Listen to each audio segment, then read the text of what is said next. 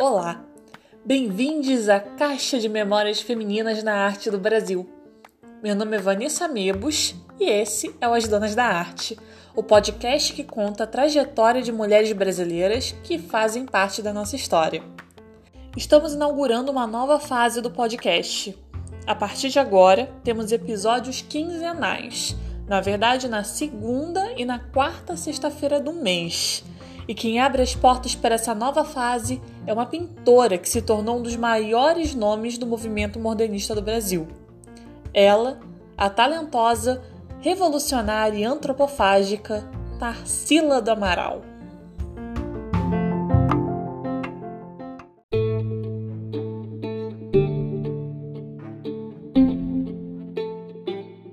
Tarsila do Amaral nasceu em 1 de setembro de 1886, no município de Capivari, interior do estado de São Paulo. Filha de fazendeiro, um fazendeiro chamado José Stanislau do Amaral e de Lídia Dias do, de Aguiar do Amaral, passou a infância nas fazendas do seu pai. Estudou em São Paulo no Colégio Sion e depois em Barcelona, na Espanha, onde fez o seu primeiro quadro, Sagrado Coração de Jesus, em 1904. Quando voltou, casou-se com André Teixeira Pinto, com quem teve a única filha, Dulce. Em 1916, Tarsila começa a estudar no ateliê de William Zadig, escultor sueco radicado em São Paulo. Com ele, aprendeu a fazer modelagem em barro passando a ter aulas de desenho e pintura no ateliê de Pedro Alexandrino em 1918.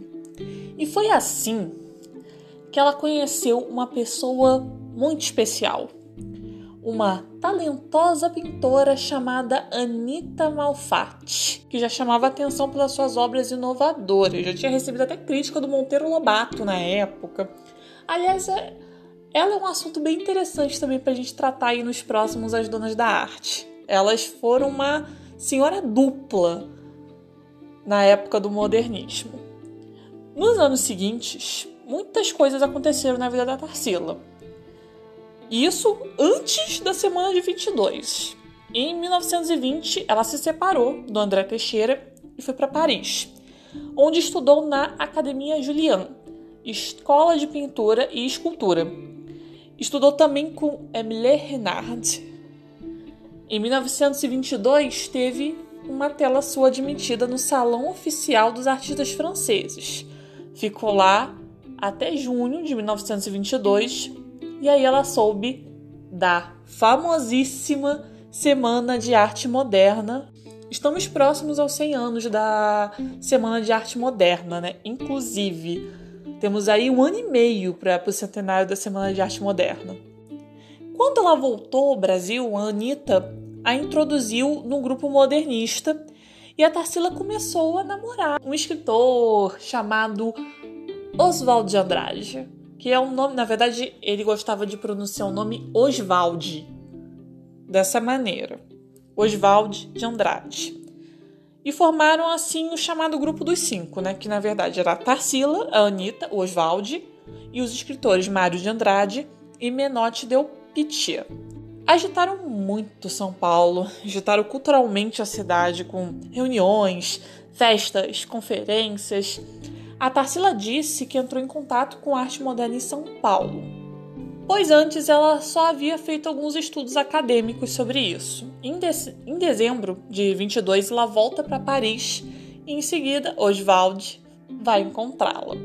Em 23, a Tarsila conheceu um poeta franco-suíço, cujo nome eu não sei se eu vou falar da maneira correta, Blaise Cendrars. Provavelmente eu não fiz a pronúncia correta, vocês me desculpem, mas é um nome muito chique. Mas ela conheceu esse poeta e ele apresentou toda a intelectualidade parisiense a ela e seu então namorado, Oswald. Foi então que ela estudou com o mestre cubista Fernand Léger.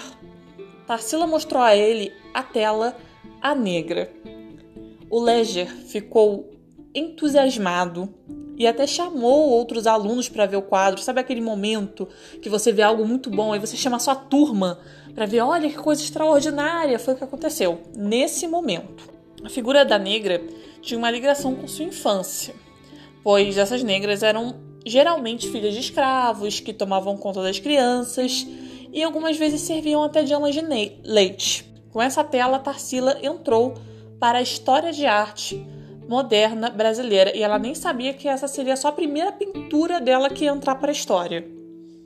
Tarsila, ela intensificou bastante os estudos na época em que estava na Europa. O Sandras também apresentou a Tarsila a pintores como Picasso, o casal Delaunay, outros escritores importantes como Jean Cocteau, escultores como Brancusi, músicos como Stravinsky e Eric Satie. Ficou amiga de brasileiros que estavam lá, como o compositor Vila Lobos, famosíssimo, outro pintor chamado Dica Falcante, também famosíssimo, e os mecenas Paulo Prado e Olivia Guedes Penteado. A família Penteado era uma família de mecenas lá em São Paulo. A Tarsila oferecia uns almoços também bem brasileiros em seu ateliê, servindo feijoada e caipirinha. Há quem diga que o nome caipirinha seja uma homenagem à própria Tarsila, já que ela é interiorana, né, interior de São Paulo, e gostava muito de preparar essa bebida para os amigos. Então, mas assim, isso não é nada disso muito comprovado historicamente. Tem um vídeo do canal Buenas Ideias que fala sobre a origem da caipirinha e uma das teorias, inclusive, era sobre essa tatarsila. Na verdade, ninguém sabe ao certo a origem da, do nome caipirinha, é uma é um grande mistério da cultura brasileira, mas faz sentido, né? Caipirinha. A Tarsila teve fases também, como a maioria dos artistas plásticos. Em cada fase houve uma tendência que era fortemente predominante nos seus quadros. A sua primeira fase foi a fase pau-brasil. Ela dizia que tinha sido em Minas Gerais que ela viu as cores que gostava desde a sua infância, mas que os seus mestres não eram muito favoráveis a essa preferência. Ela disse: Encontrei em Minas as cores que adorava em criança. Ensinaram-me depois que eram feias e caipiras, mas depois vinguei-me da opressão passando-as para as minhas telas. O azul puríssimo, o rosa violáceo, amarelo vivo, verde cantante. Então essas cores tornaram. acabaram se tornando uma das marcas da, da, da obra da Tarsila do Amaral. Assim como a temática brasileira, as paisagens rurais e urbanas do nosso país, além da nossa fauna, flora, folclore do nosso povo. Ela dizia ser a pintura autora do Brasil. Tratava-se de uma característica muito presente, principalmente no início do período modernista, essa afirmação da brasilidade. Além do tema e das cores, Tarsila trouxe a técnica do cubismo aprendida em Paris para os seus trabalhos. Na fase pau-brasil temos quadros maravilhosos como Carnaval em Madureira, Morro da Favela, O Mamoeiro, O Pescador, entre outros. Ainda teve, ainda nessa viagem, a artista fez uma das suas melhores séries de desenhos que inspirou o Os Oswald no livro de poesias intitulado Pau Brasil. Mais tarde, Oswald faria o famoso Manifesto Pau Brasil, um símbolo da vertente antropofágica do modernismo. Em 1926, Tarsila fez sua primeira exposição individual em Paris com uma crítica bem favorável. Nesse mesmo ano, ela se casou com Oswald.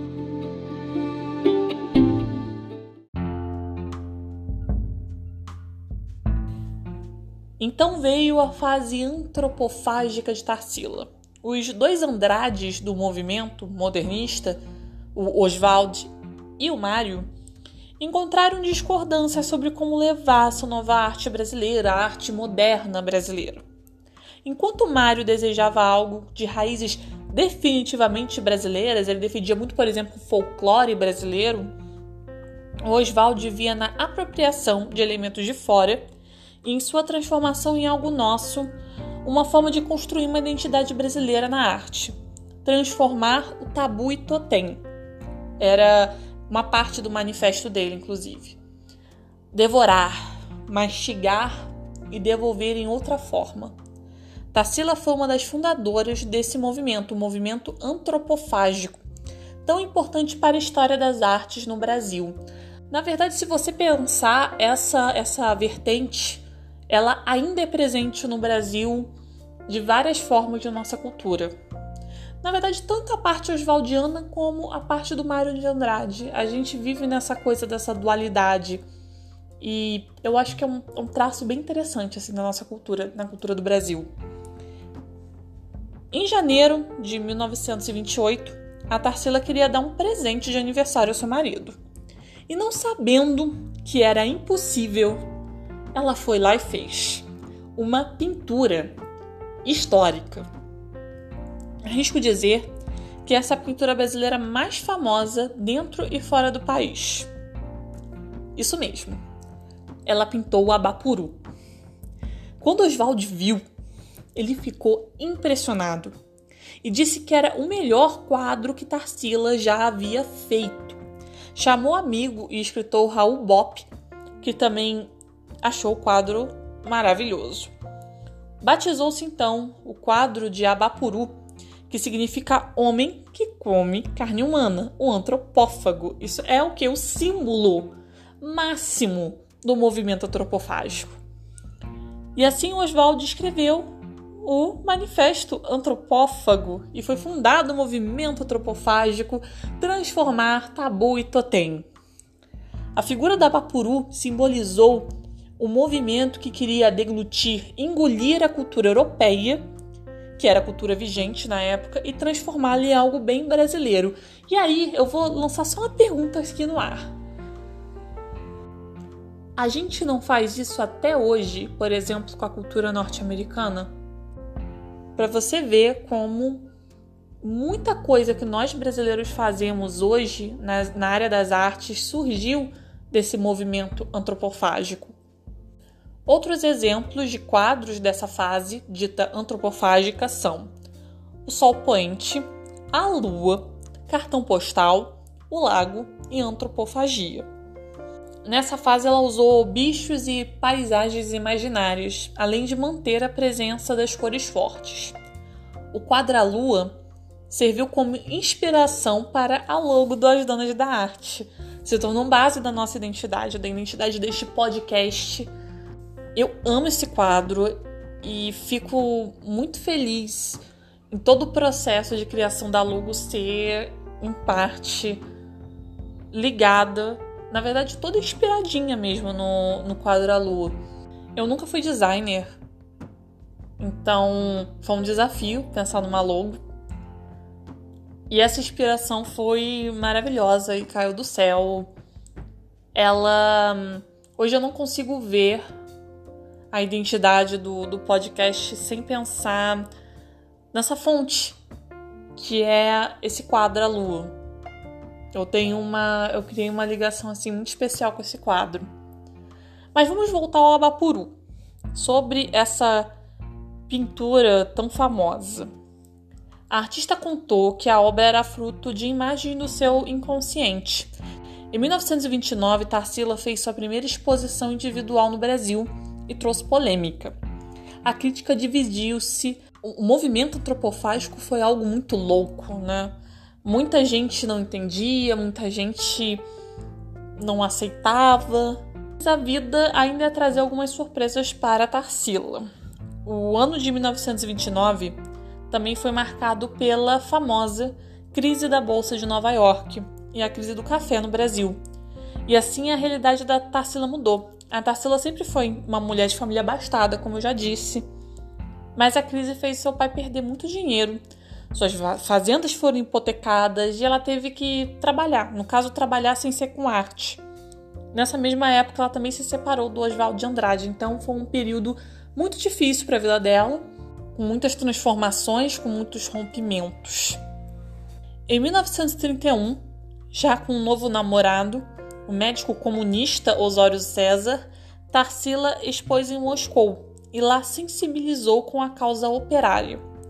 Na volta ao Brasil, participou de reuniões do Partido Comunista Brasileiro e chegou a ser presa por um mês. E imagino que essa experiência tenha sido bem traumatizante, pois depois desse episódio ela terminou o namoro e nunca mais se envolveu com política. Quer dizer, a sua arte ainda se mostrou bem política, pois foi em 33 que a Tarsila pintou a tela Operários, que é uma outra tela famosíssima dela. É uma, é uma pintura pioneira na temática social no Brasil. Dessa fase, a fase mais social da Tarsila, a terceira fase dela, temos também as telas segunda classe e outras que podemos atribuir ao social, como costureiras e orfanato.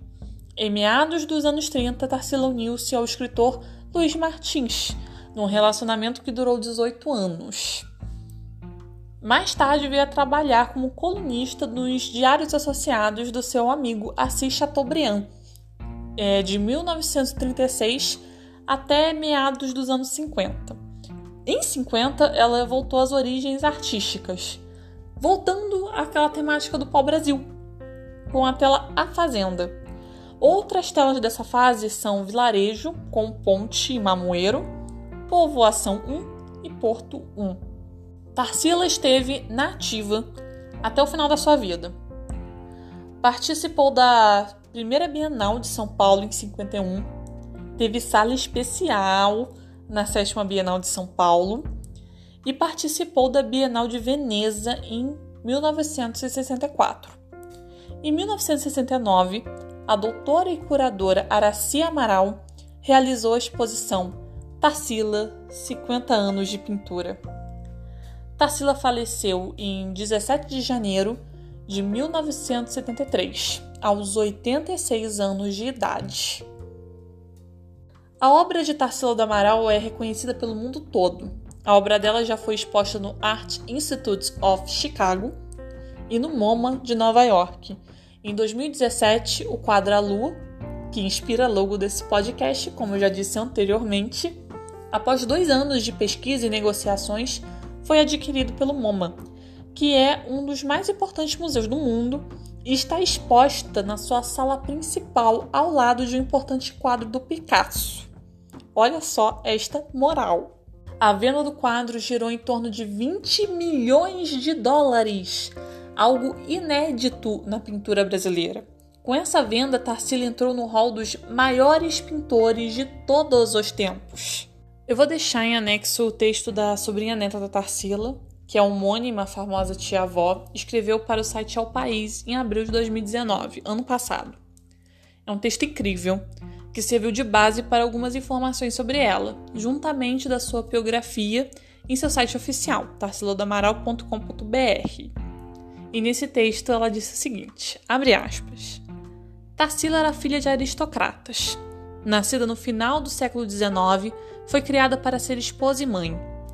Ousou fazer diferente. Ousou escolher o lugar que queria ocupar no mundo. Agiu para isso. Ousou escolher as cores caipiras, a despeito dos grandes mestres com quem estudou. Ousou divorciar-se do primeiro marido, se apaixonar e casar com o escritor Oswald de Andrade, ser abandonada por ele, e ousou ainda casar-se novamente com um homem 20 anos mais novo que ela. Fecha aspas. Tarsila foi uma mulher que ousou ser quem ela era. Tenho notícias de última hora para dar. As Donas da Arte agora também tem Instagram. Sim. Agora, As Donas da Arte também tem Instagram próprio. Continue me seguindo, arroba vanmebos, mas agora siga também o arroba As Donas da Arte. Não sei se você percebeu, mas é a mesma arroba do Twitter. Twitter e Instagram é a mesma coisa. Arroba as donas da arte, tudo junto. Combinado?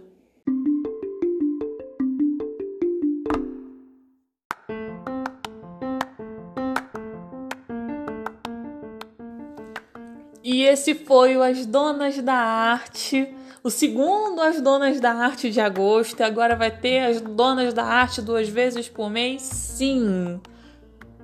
Ai, eu tô muito feliz. Adorei contar essa história. Segue, segue esse podcast maravilhoso que é feito com muito carinho nas redes sociais.